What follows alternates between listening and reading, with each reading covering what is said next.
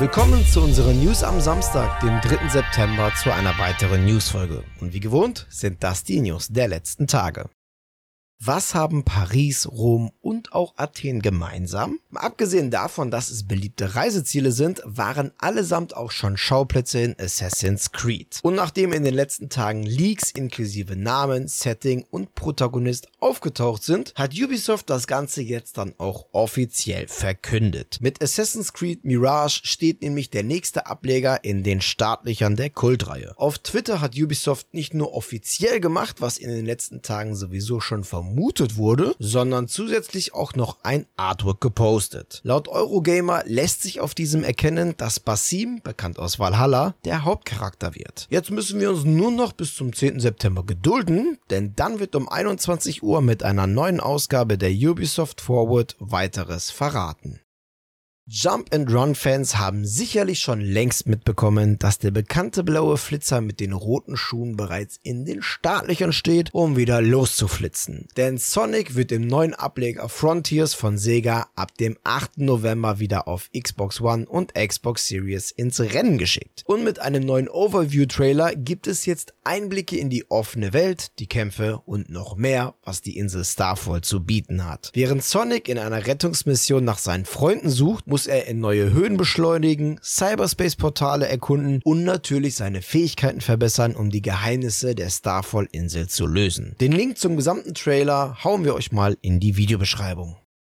Der September ist da und mit ihm natürlich auch wieder ein paar neue kostenlose Games für eure PlayStation Bibliothek. Naja, zumindest wenn ihr ein entsprechendes Abo bei Sony habt. Während ihr aktuell noch Tony Hawk's Pro Skater 1 und 2, Yakuza Like a Dragon und Little Nightmares abstauben könnt, wird der Katalog standardmäßig am ersten Dienstag des neuen Monats aktualisiert. Dieses Mal gibt es folgende Spiele ab dem 6. September zum kostenlosen Download. Das Rennspiel Need for Speed Heat und das Rollenspiel Grand Blue Fantasy Versus Versus, jeweils für die PS4. Und für die PS5-Besitzer unter euch gibt es noch das Adventure-Game Toem obendrauf. Bis zum 10. Oktober habt ihr dann Zeit, euch die neuen Gratis-Spiele zu sichern und loszudaddeln. Microsofts Pläne, Activision Blizzard zu übernehmen, hat gerade bei Sony-Fans zu Bedenken geführt. Das Gute ist aber, bevor die Übernahme über die Bühne geht, müssten die Behörden mehrerer Länder das Ganze ja erstmal absegnen. Und aus Britannien kommt aktuell viel Skepsis, was das Thema angeht. In einer Pressemitteilung hat die britische Wettbewerbs- und Marktaufsichtsbehörde CMA nämlich extreme Bedenken geäußert. Die Monopolwächter befürchten, dass Microsoft die Spiele von Activision Blizzard nutzen könnte, könne, um der Konkurrenz zu schaden. Beispielsweise könnten Titel wie Call of Duty und World of Warcraft in Zukunft entweder gar nicht mehr für beispielsweise Sony-Nutzer verfügbar sein oder zu deutlich schlechteren Bedingungen. Nun müssten Microsoft und Activision Blizzard auf diese Bedenken reagieren und innerhalb von fünf Werktagen entsprechende Statements veröffentlichen. Sollte es den Beteiligten dabei nicht gelingen, die Bedenken zu entkräften, wird eine zweite Untersuchungsphase eingeleitet. Dabei werden auch interne Dokumente überprüft, um die Gefahr einzuschätzen. Tja, und wenn die CMA nicht ihr Go für den Deal gibt, dann war es das wohl mit der Übernahme. Ende des Monats steht der Release des allerletzten FIFA-Teils auf dem Plan.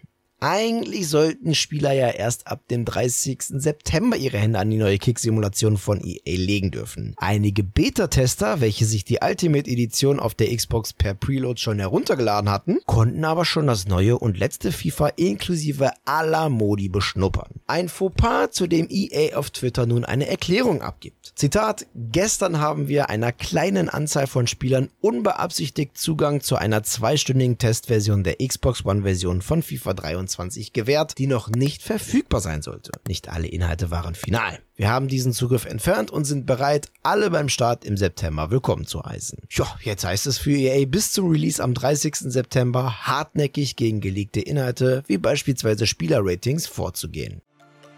So, das waren sie, die News der vergangenen Tage. An dieser Stelle verabschiede ich mich wieder von euch. Danke fürs Zusehen. Wenn euch die Folge gefallen hat, dann würden wir uns natürlich über eine positive Bewertung und eure Kommentare auf YouTube sehr freuen. Und damit ihr keines unserer Newsfolgen verpasst, einfach ein Abo bzw. Follow dalassen. Und auf YouTube nicht vergessen, das Glöckchen zu aktivieren. Die nächste Newsfolge gibt es natürlich wie immer am kommenden Mittwoch. Bis dahin bleibt gesund und guten Blut euch. Ciao.